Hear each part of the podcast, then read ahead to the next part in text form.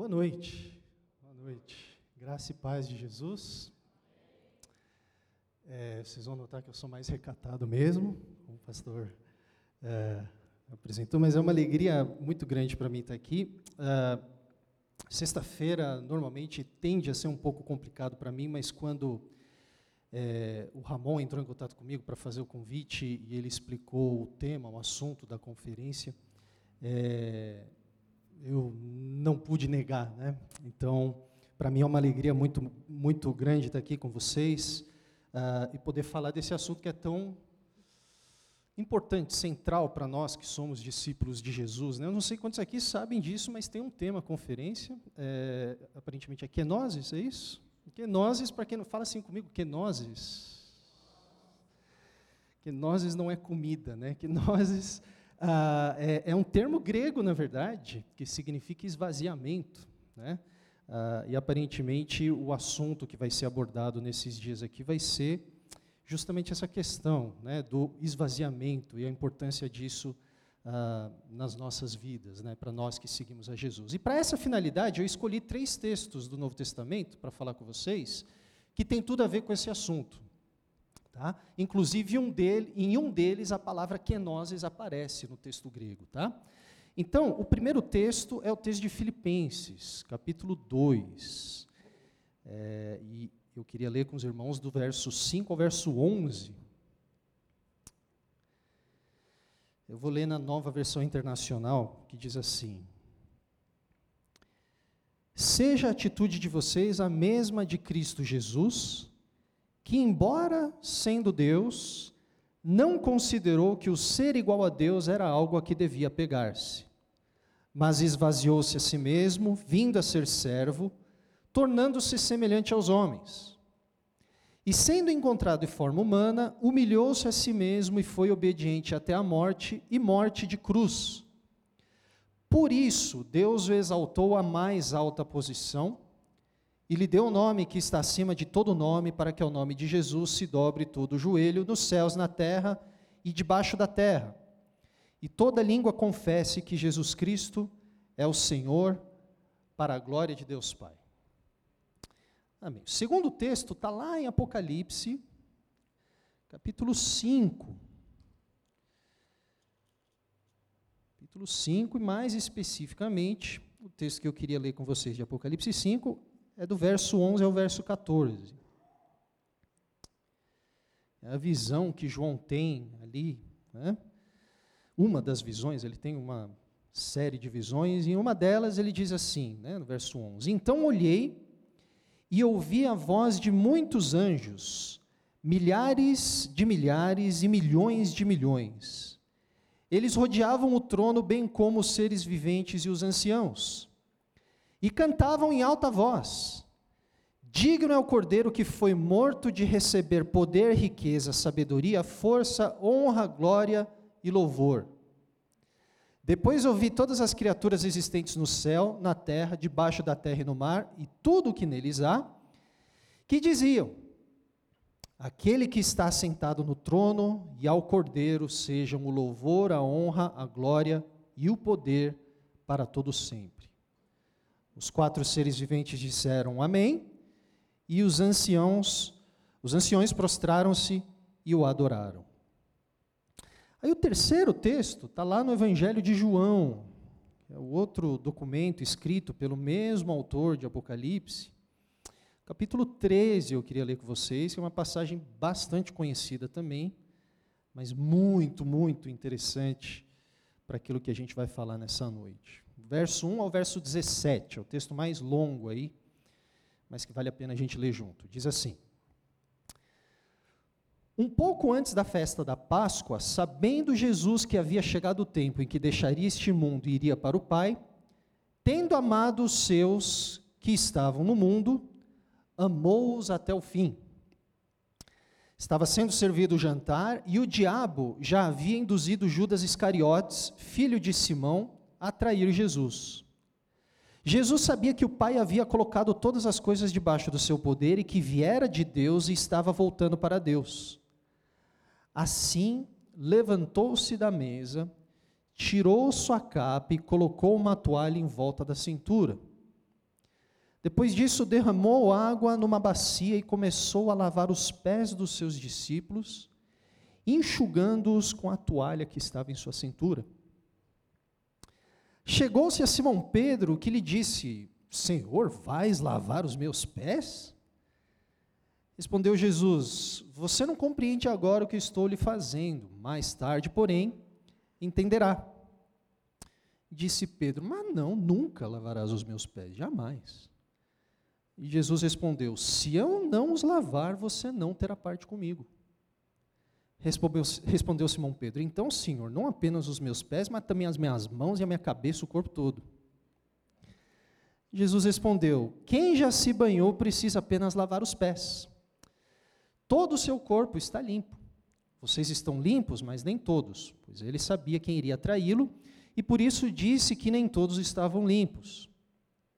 Quando terminou de lavar-lhes os pés, Jesus tomou vestir a sua capa e voltou-se ao seu lugar. Então lhes perguntou: Vocês entenderam o que, lhes, o que lhes fiz? Vocês me chamam mestre e senhor, e com razão, pois eu sou. Pois bem, se eu, sendo senhor e mestre de vocês, lavei-lhes os pés, vocês também devem lavar os pés uns dos outros. Eu lhes dei o exemplo para que vocês façam como lhes fiz. Digo-lhes digo verdadeiramente que nenhum escravo é maior do que o seu senhor, como também nenhum mensageiro é maior do que aquele que o enviou. Agora que vocês sabem dessas coisas, felizes serão se as praticarem.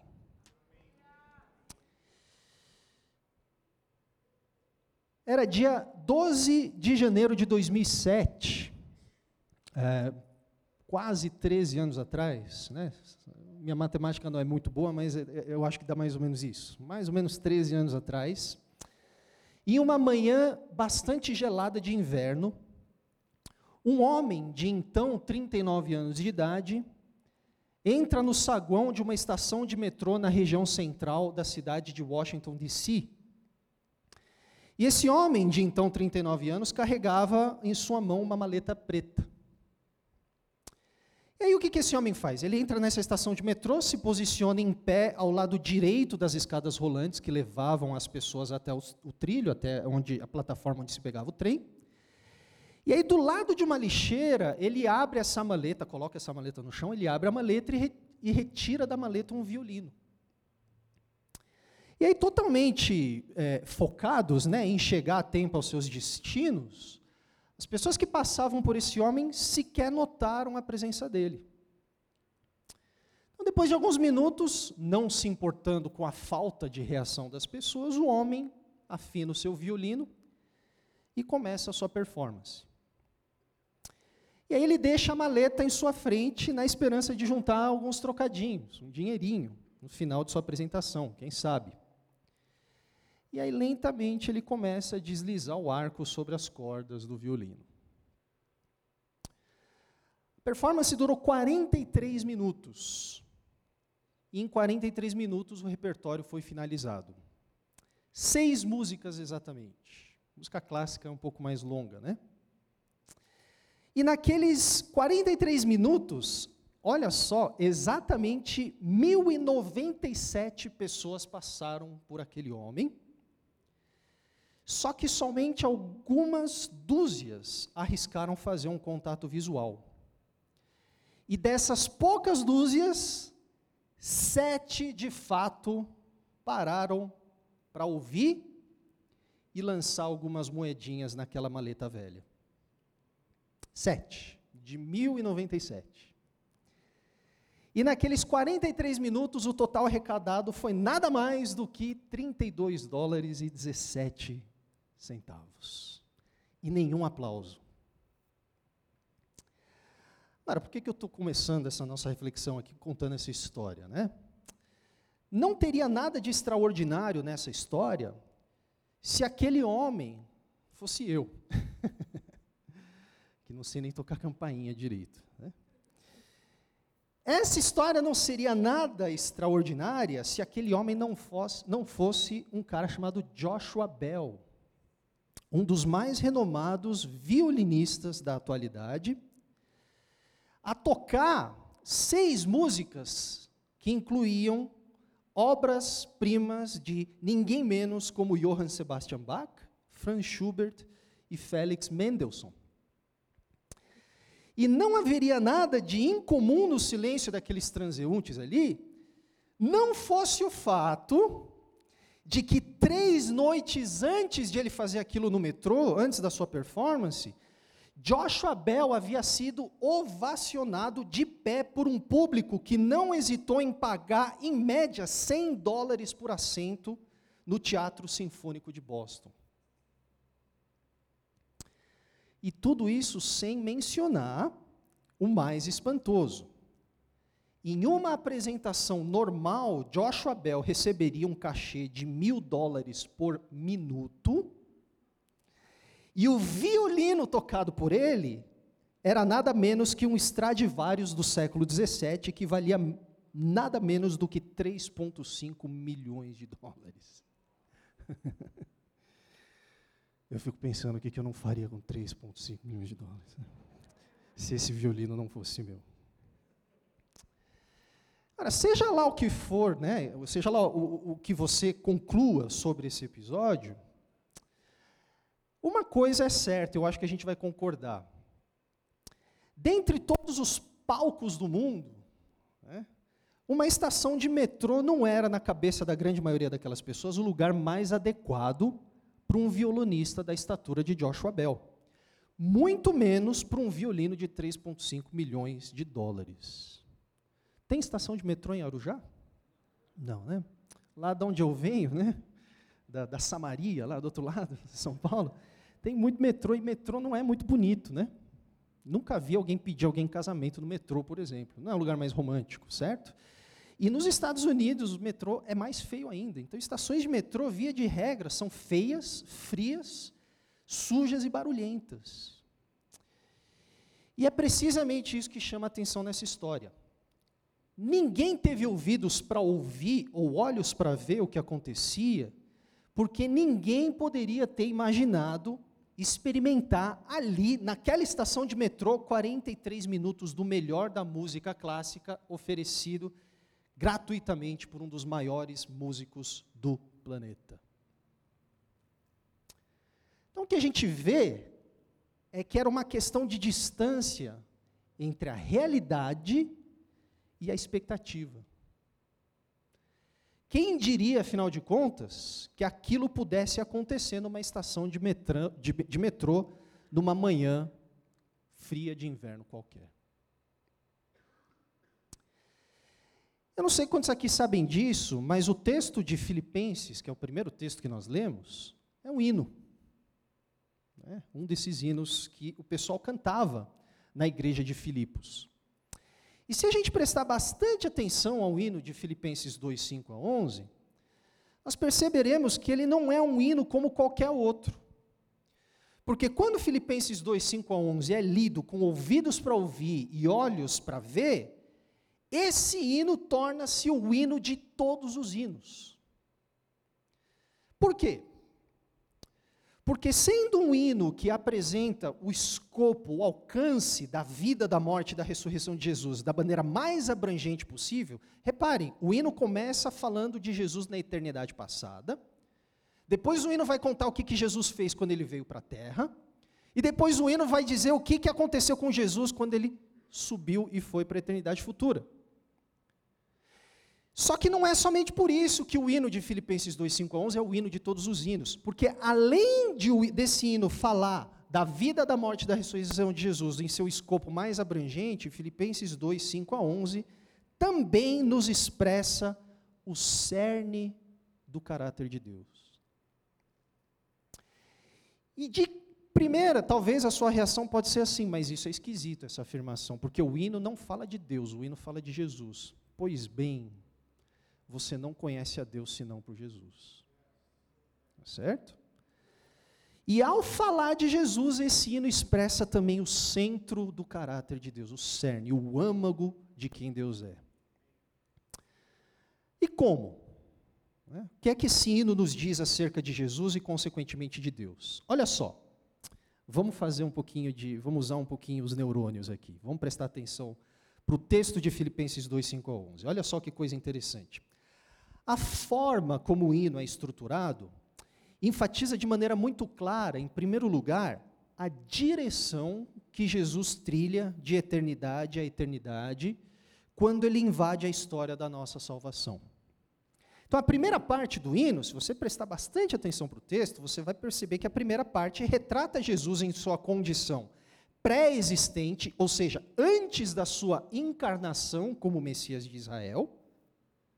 Só que logo no verso 6, que é o segundo verso que a gente leu, a gente vê uma progressão longa e constante que Jesus faz para onde, minha gente? Para baixo. para baixo. E ele faz isso em repetidas demonstrações de autossacrifício.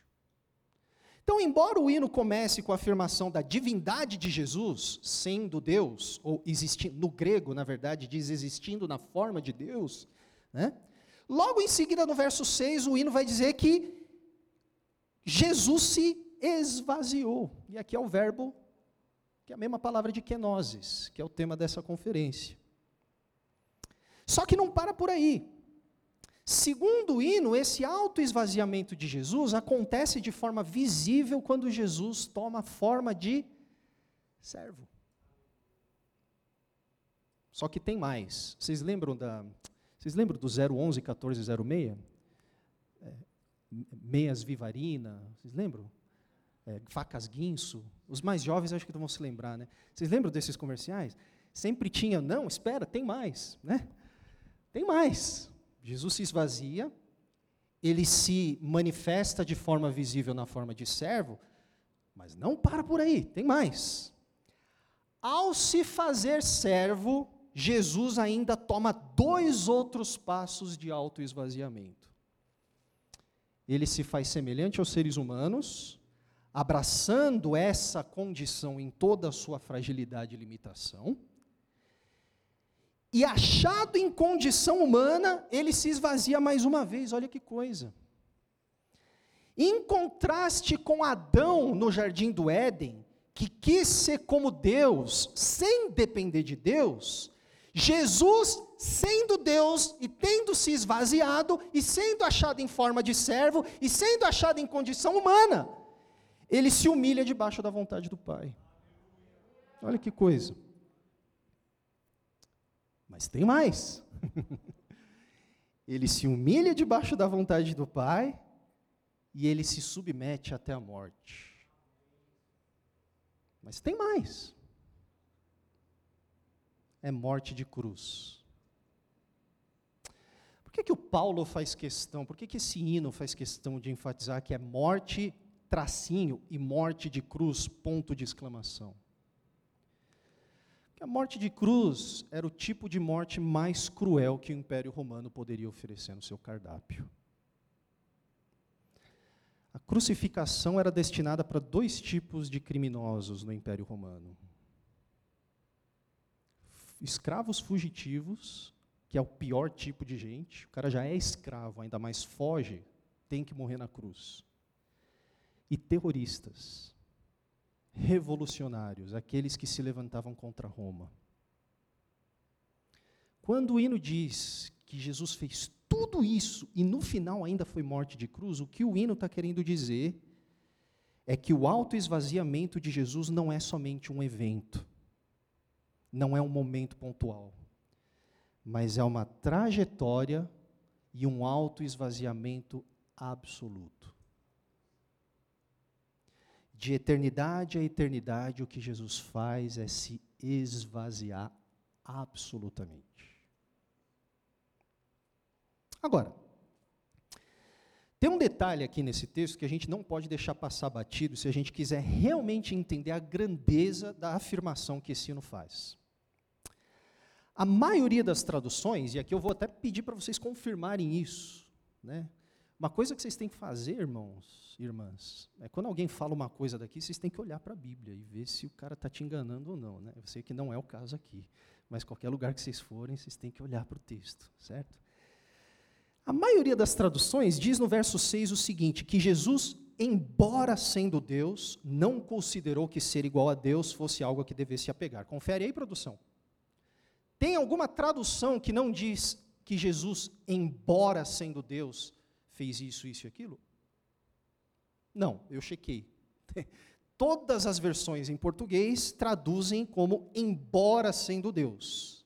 Só que olha só, essa maneira de traduzir o texto grego sugere que o autoesvaziamento de Jesus, de certa maneira, contradiz, ou é, no mínimo, incongruente com a sua majestade divina. Ou seja, embora sendo Deus ele se esvaziou, conota o quê? Apesar de ser Deus, ah, ele se esvaziou. Conota um contraste. Vocês estão comigo? Está fazendo sentido? Certo? Acontece que a palavra embora ou apesar de não está no texto grego. Tá?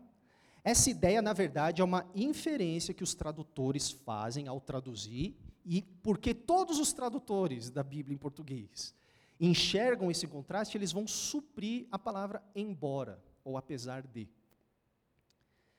E aqui é o seguinte: a dificuldade é que o hino de Filipenses 2 usa uma série de palavras um tanto complexas que tornam a sua tradução literal uma tarefa não tão simples. Mas são precisamente os detalhes desse texto que fazem toda a diferença em seu significado. Então, olha só, primeira coisa importante que a gente precisa perceber no hino é que o autoesvaziamento de Jesus, essa decisão de ele se esvaziar absolutamente, não representa de maneira nenhuma a diminuição da sua natureza divina. Ou seja, ao fazer tudo isso que Jesus fez, ele não perde absolutamente nada do que ele era. Ele não perde a sua dignidade divina quando assume a forma de servo. Muito pelo contrário, o texto, se você olhar né, é, no texto original, você vai perceber um paralelo muito claro entre os versos 6 e o 7. Porque no texto grego diz assim: Jesus existia em forma de Deus, e no verso 7 diz que ele tomou a forma de servo. Ou seja, olha que coisa fascinante.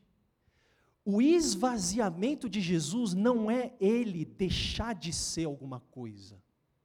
O esvaziamento de Jesus é ele se tornar algo.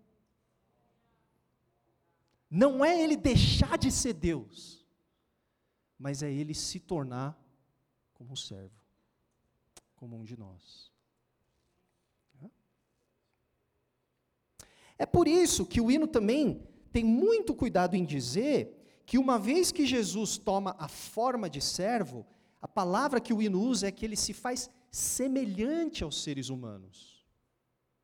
Isso é muito interessante ele, é, ele se faz semelhante aos seres humanos, sendo achado em condição humana. Uai, por que, que isso é importante? Não são meramente palavras?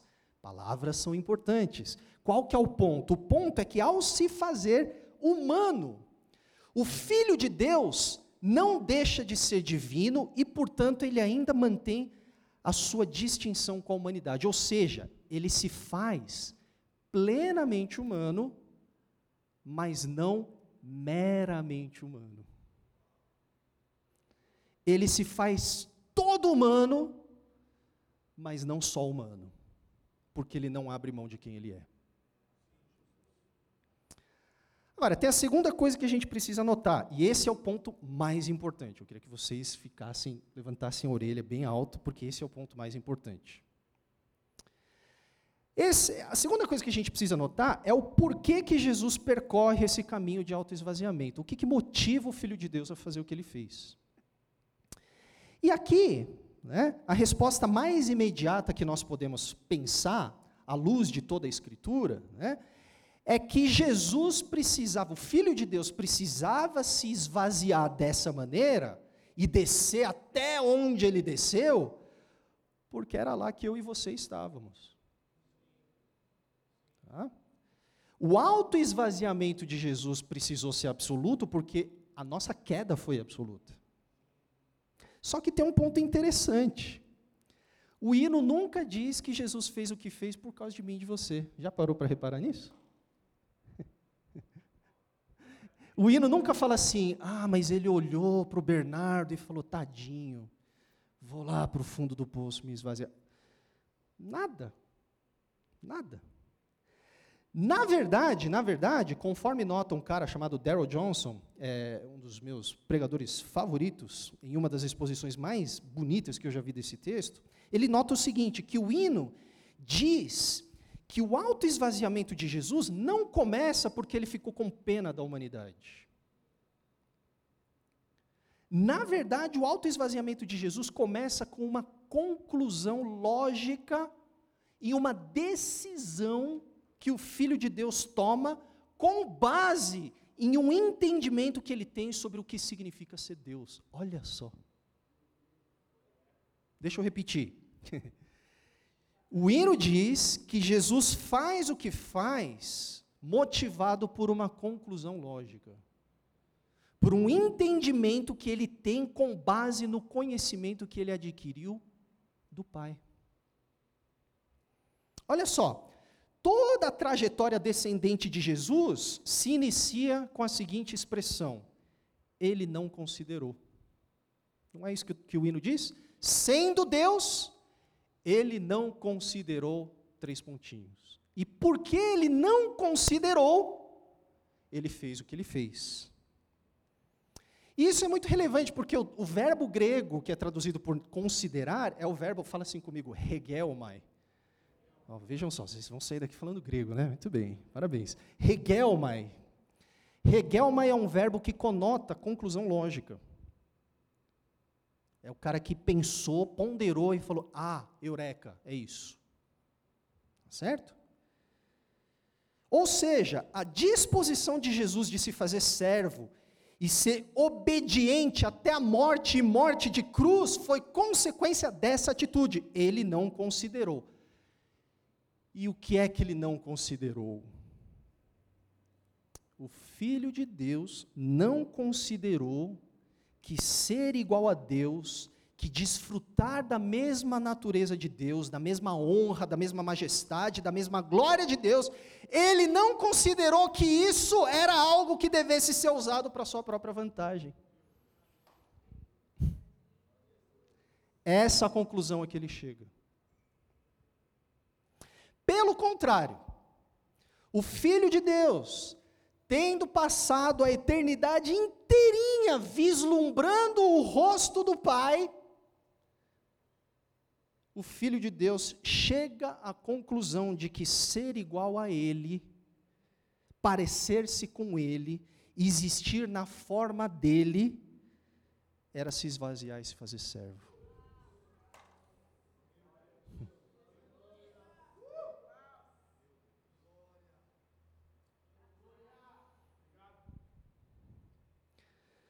Isso se torna ainda mais claro quando a gente entende que a expressão forma de Deus, no contexto do primeiro século, onde Paulo viveu, conotava justamente a ideia de conformidade com o caráter de Deus. Quando os judeus contemporâneos de Paulo usavam a expressão fulano de tal tem a forma de Deus, o que eles queriam dizer é que, nossa, fulano de tal compartilha do caráter de Deus. E é exatamente esse o ponto central de todo o hino e, consequentemente, de toda a história da salvação, de todo o evangelho. Tendo passado a eternidade inteira contemplando o que o Pai fazia, Jesus, esse que existia na forma de Deus, por toda a eternidade passada, ele chega à conclusão de que ser igual ao Pai, parecer-se com o Pai, significava servir e entregar a sua vida em amor sacrificial para que o mundo pudesse ver a sua glória e voltar a viver.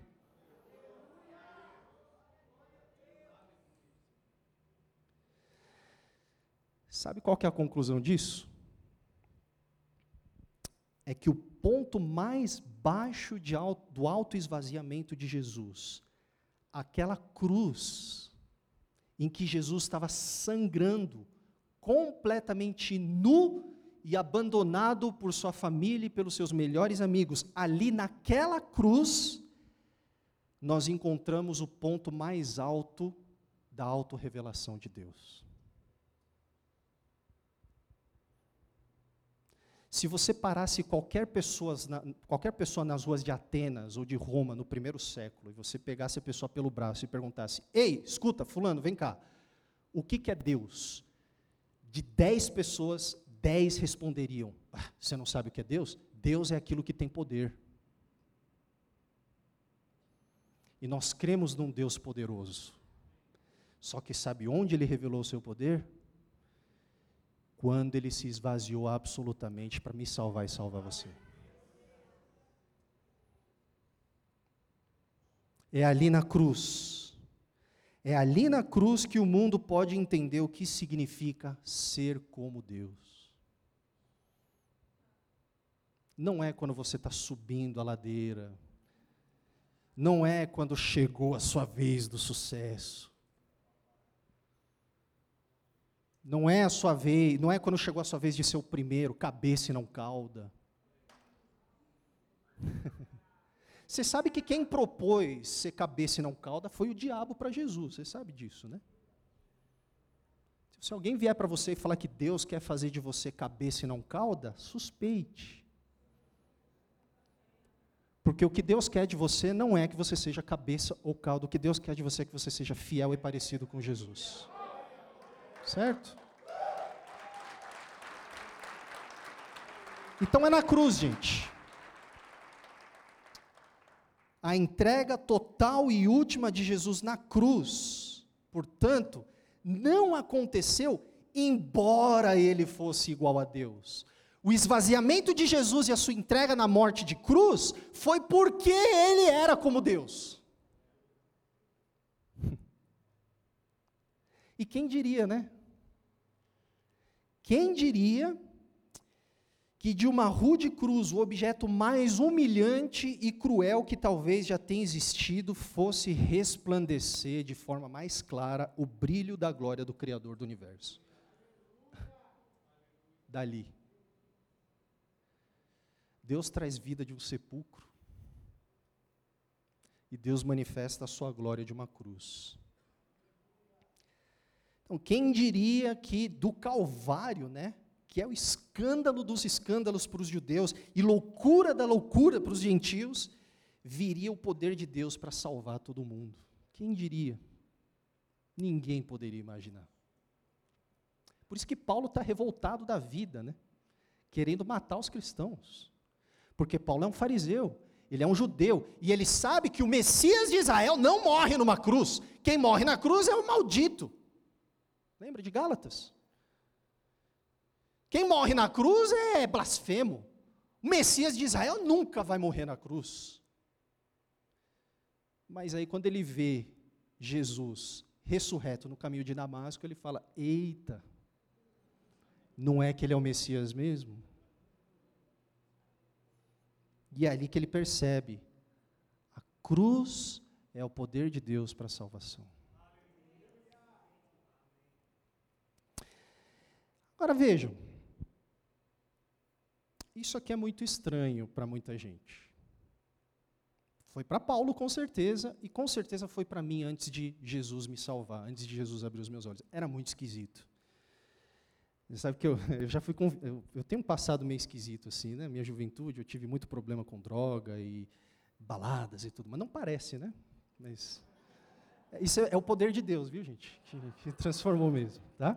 É, mas eu lembro que de vez em quando é, me levavam para a igreja evangélica, né? E eu, a minha, minha hoje esposa foi uma dessas pessoas que tentou me arrastar para a igreja. Né? Você vê que deu certo, né?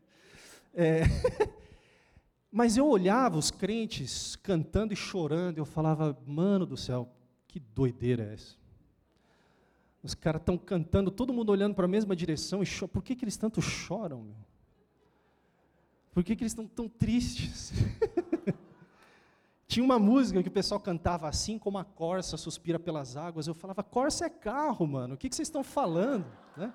O que, que vocês estão cantando? Mas a cruz é uma coisa estranha.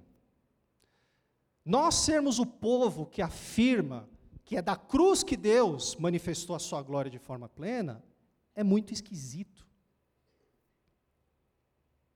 Só que o fato de que isso é esquisito simplesmente denuncia a extensão em que o pecado nos cegou. Porque glória, poder, força e majestade para nós, pecadores, são ideias que nos remontam a tiranos ricos e fortes. A gente sabe que Jesus morreu na cruz, mas no fundo, no fundo, no fundo, a gente quer ser igual ao Faraó. No fundo, no fundo, no fundo, a gente quer ser cabeça.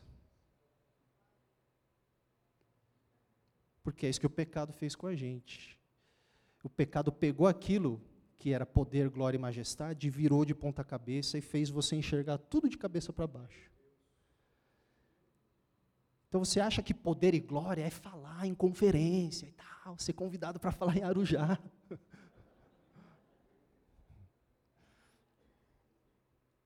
Pois vocês têm que perguntar para minha esposa o quanto de glória eu tenho na minha casa.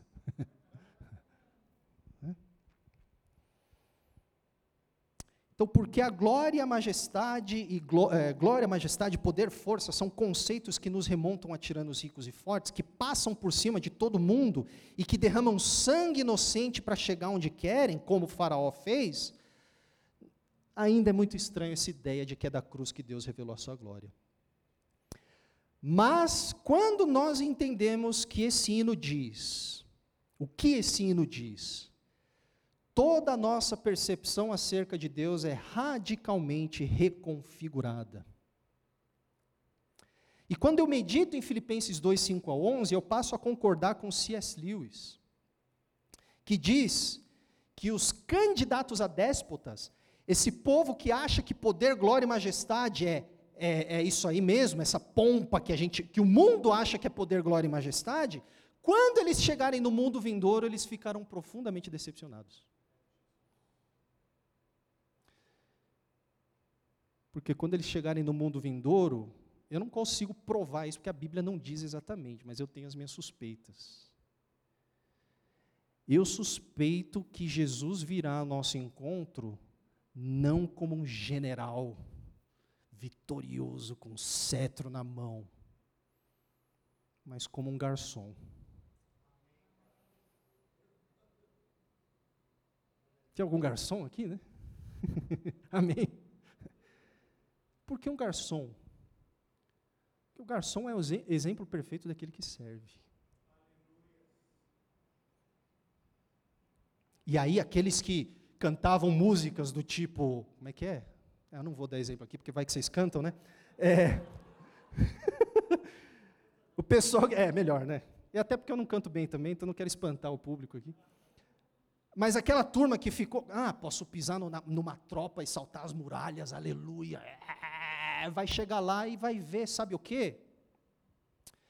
Vai ver o que João viu em Apocalipse 5, que quem se assenta no trono é um cordeiro que foi morto.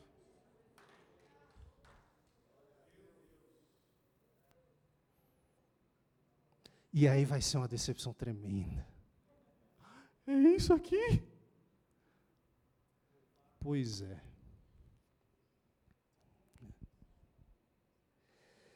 Então, conforme nós lemos no texto de Apocalipse, no mundo vindouro, o que a visão de Apocalipse 4 e 5 nos mostra é uma coisa muito simples, que no centro do universo pode não parecer, principalmente para os cristãos que estavam vivendo na época do imperador Domiciano, para quem João estava escrevendo Apocalipse. Pode até não parecer, porque eles estavam sofrendo perseguição e derramando o seu próprio sangue por causa do testemunho de Jesus. Pode até não parecer, mas o que a visão de Apocalipse 4 e 5 diz é que no centro do universo tem sim um trono. E esse trono não está vazio. Só que esse trono que está no centro do universo, meus caros, está sendo ocupado por um cordeiro que foi morto. Está na moda hoje crente falar, crente gosta de imitar coisas do mundo, né? E com isso eu não quero dizer música, expressão artística, vestimenta, nada disso. Mas em padrões de pensamento, em cultura. Hoje está na moda eu ouvir evangélico falar, sabe o quê? Ladrão bom é ladrão morto. Hã? Já pensou se Deus tivesse falado pecador bom é pecador morto? No centro do universo existe um trono. E esse trono não está vazio, mas ele é ocupado por um cordeiro. Por um cordeiro que foi morto. Certo? Por outro lado, quando a gente entende que o autoesvaziamento de Jesus é de fato a revelação do próprio caráter de Deus, aí a gente entende também que a exaltação de Jesus ao status de igualdade com o, pai, com o Pai é a consequência mais natural que poderia ter acontecido. É por isso que o hino termina como? Jesus fez isso, isso, isso, aí a segunda parte, a parte final do hino vai dizer o quê? Por isso, ou portanto, Deus o exaltou a mais alta posição. Pessoal que não cabulou a aula de português. Portanto, significa o quê? Portanto, significa algo muito simples. Porque tudo isso é verdade, consequentemente, todo esse restante também é. Sabe o que, que o hino está dizendo? Que Jesus foi exaltado e ele tem o nome acima de todo nome, o nome o qual todo joelho se dobrará no céu, na terra e debaixo da terra, porque ele fez, ele foi o único a fazer por merecer. Ele foi o único a expressar perfeitamente o caráter de Deus quando ele se esvaziou absolutamente. E aqui a gente vê uma coisa muito interessante também. Que o caminho que Jesus trilha é exatamente o oposto do caminho que Adão trilhou. O que foi o pecado, gente? O que, foi o pecado? O que, a serpente fala para Adão? Que que, vamos, vamos lá, o que Deus tinha falado para Adão e Eva? Come tudo. Vocês lembram? A primeira coisa que Deus fala para Adão e Eva não foi, não come essa árvore. Ele falou, come tudo, menos essa daqui. Porque essa árvore, Adão e Eva, representam que vocês querem conhecer o bem e o mal sem mim. Péssima ideia, não façam isso. Vocês querem conhecer o bem e o mal? Vocês querem crescer em sabedoria? Dependam de mim. Relacionem-se comigo, eu sou o criador de vocês. Aliás, eu já fiz vocês a minha imagem e semelhança, não está faltando nada. Só confie em mim. Só que essa árvore eu preciso colocar aqui. Porque eu não fiz robô. Eu fiz gente capaz de amar, e para ser capaz de amar, você tem que ser capaz de escolher. Então, eu preciso colocar essa árvore aqui para dar para vocês a opção de não depender de mim para conhecer o bem e o mal. Vocês podem conhecer o bem e o mal sem mim. É isso que essa árvore é, representa. Só que, ó, conselho de pai, não come não, tá? Mas olha quanta árvore tem. Tudo isso daqui é de vocês. Que, que a serpente fala? Foi isso mesmo que Deus disse? E aí o que, que ela fala? Não comerás de nenhum fruto. Olha que coisa. Ela pega um dom bom de Deus, uma dádiva boa de Deus e transforma num negativo absoluto. Deus falou que não pode nada? Cruzes. Que Deus chato, careta. E aí a Eva cai na brincadeira. Não, não, não, não. Deus falou que pode tudo, menos essa árvore. Essa árvore eu não posso comer e nem tocar. Deus não falou que não podia tocar. E aqui está o golpe final. O que, que a serpente fala para Adão e Eva? Ah, bobagem. Os tempos mudaram. Deus falou para você não comer desse fruto porque ele tem segundas intenções. Ele sabe que se você comer, você vai ser igual a ele. Sabe o que, que a serpente propôs para Eva? Seja cabeça e não cauda. Suba suba. Você pode ser como Deus sem Deus. E Deus sabe disso, por isso que ele não falou. Porque ele tem segundas intenções. Esse Deus é sacana. Mau caráter. Sabe o que é o pecado, minha gente? É a gente querer subir. É isso. Jesus fez o quê? desceu. Não uma vez. Ele desceu tudo. Absolutamente tudo. E porque ele desceu tudo, ele foi exaltado. Porque Deus olhou para Jesus e falou assim: finalmente alguém que se parece perfeitamente comigo. Esse alguém precisa sentar à minha direita. Vem cá.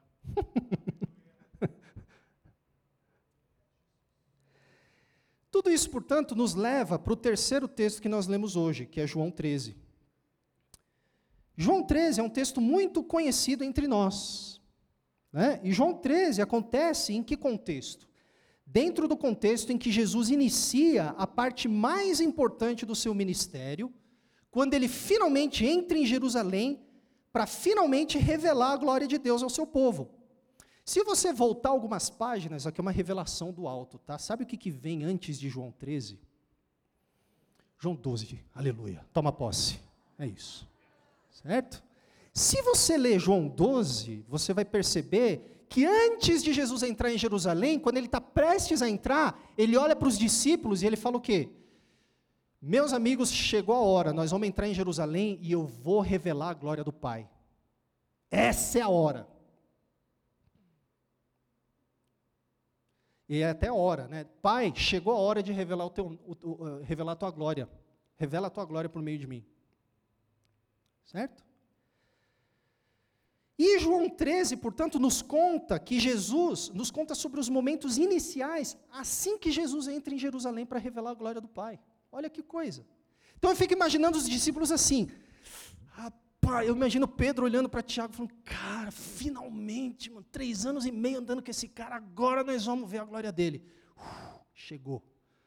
Aí eles entram em Jerusalém e eles vão jantar, porque era a véspera da Páscoa. Certo? E está todo mundo lá. Cara, Jesus entrou em Jerusalém na Páscoa. O que é Páscoa? É o evento em que os judeus celebram o quê?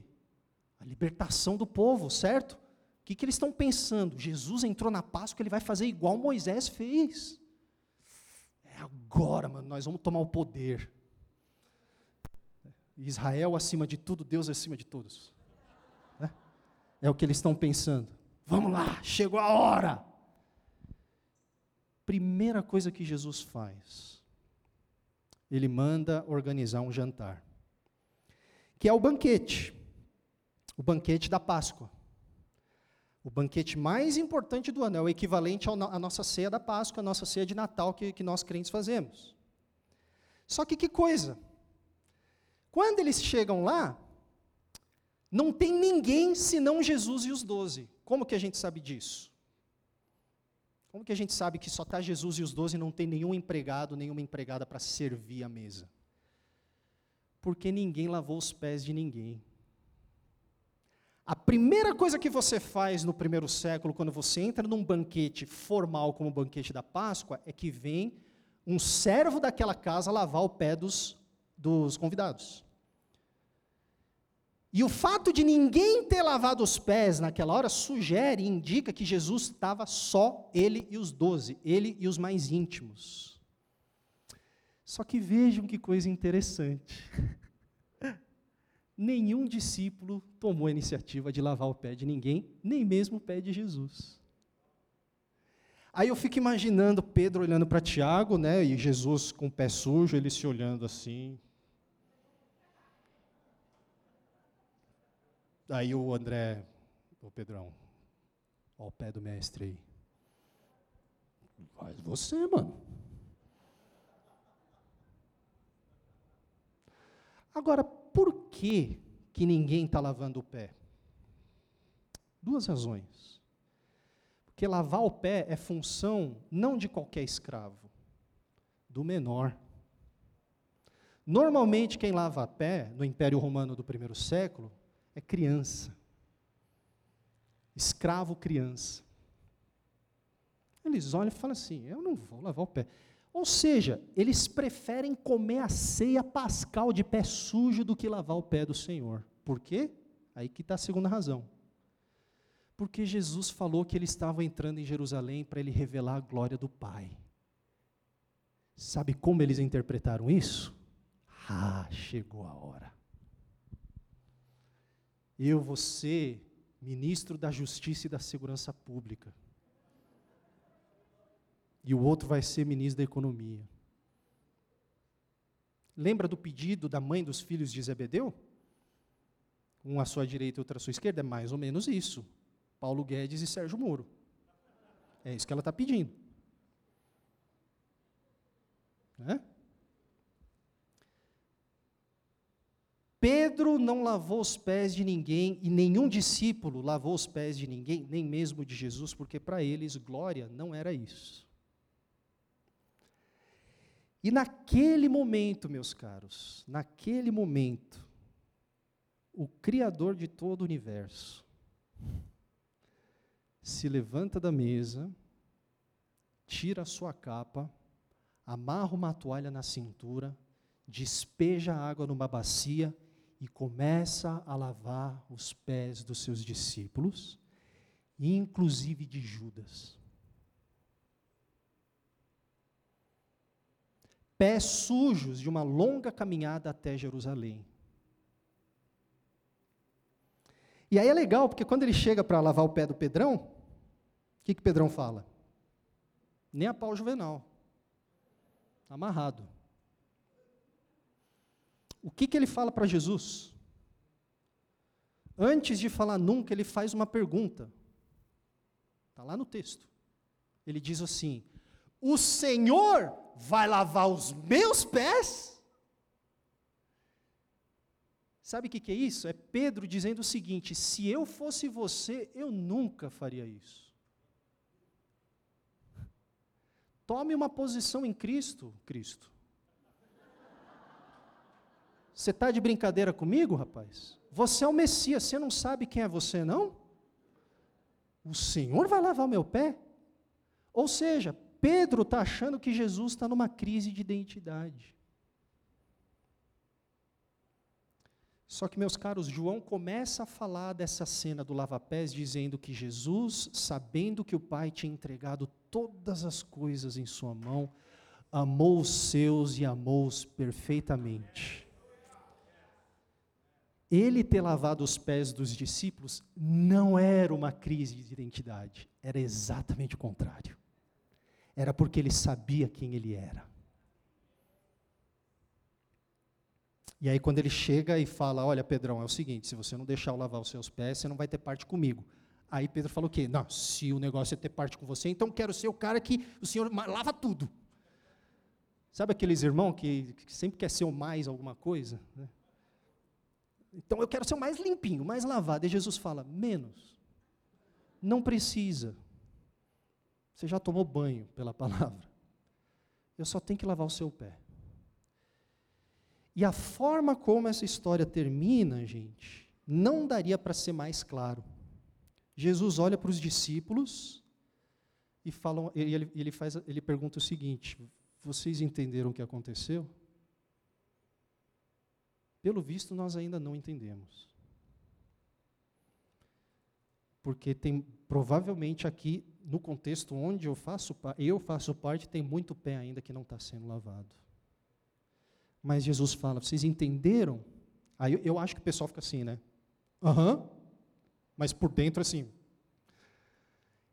Vocês me chamam de Senhor e Mestre, e com razão, porque eu sou. Vocês viram o que eu fiz? Vocês têm que fazer igual. Jesus não está pedindo, por favor, por gentileza, vocês podem fazer igual. Ele está olhando para os seus discípulos e falando: vocês fazem parte do povo do fim dos tempos, da nova humanidade que é formada à minha imagem. Vocês vão fazer isso. Façam isso. Então, o que eu acho que o Evangelho nos convida a fazer hoje é a gente se lembrar, é a gente contemplar e celebrar a revelação do caráter de Deus em sua for forma mais pura. E o que Deus nos convida a fazer hoje é olhar de novo para a cruz de Jesus e ver ali, no mais improvável, no menor e mais baixo de todos os lugares do universo, o significado de toda a sua majestade, glória e poder. E sabe, gente, deixa eu fazer uma pergunta honesta para vocês. Quem aqui seria louco de não se prostrar diante de um Deus tão glorioso, tão majestoso, tão poderoso e que precisamente por ser tudo isso, ele também é tão humilde. E se esvaziou dessa forma. Um Deus que não pede para você adorá-lo. Ele mostra quem ele é e você simplesmente o adora. Sabe, quando eu começo a me lembrar do caráter de Deus e de onde eu estava quando Jesus desceu até a mim, não fui eu que subi até ele. Ninguém sobe para lugar nenhum. Aliás, é péssima ideia. Pergunta para Adão se não é. No dia, quando eu lembro de quando Jesus desceu até mim e me encheu da sua vida, né? Quando eu começo a pensar no fato de que ele ser Deus não o motivou a me condenar, mas o motivou a se esvaziar para revelar o seu amor em minha mais profunda vergonha, a única pergunta que eu fiz foi como é que eu poderia viver qualquer outra vida que não seja para adorar esse Deus. Só que, além de nos convidar a contemplar Deus como Ele de fato é, eu acredito que a palavra de hoje também nos exorta a viver. A viver à luz da revelação de quem Deus de fato é. Por isso que Paulo diz em Filipenses 2, 5 a 11: Seja a atitude de vocês a mesma de Cristo Jesus. Ou seja, imitem Jesus e pareçam-se com Deus. Se ser Deus então significa ser, se fazer servo, ser ser humano não pode ser nada diferente. Então, meus caros, que Deus nos ajude a entender que ser cristão é, acima de tudo, ter a nossa humanidade restaurada. Deixa eu falar uma coisa para vocês. É, Deus não quer que você seja um anjo, tá? Deus não quer que você seja um cara super espiritual. Ele quer que você volte a ser ser humano, simplesmente, como Jesus foi. E fica aqui então isso, essa, esse encorajamento, esse desafio. Que nós possamos sair dessa conferência motivados a seguir a Cristo em seu alto esvaziamento. Porque é nisso que nós encontraremos vida. Amém?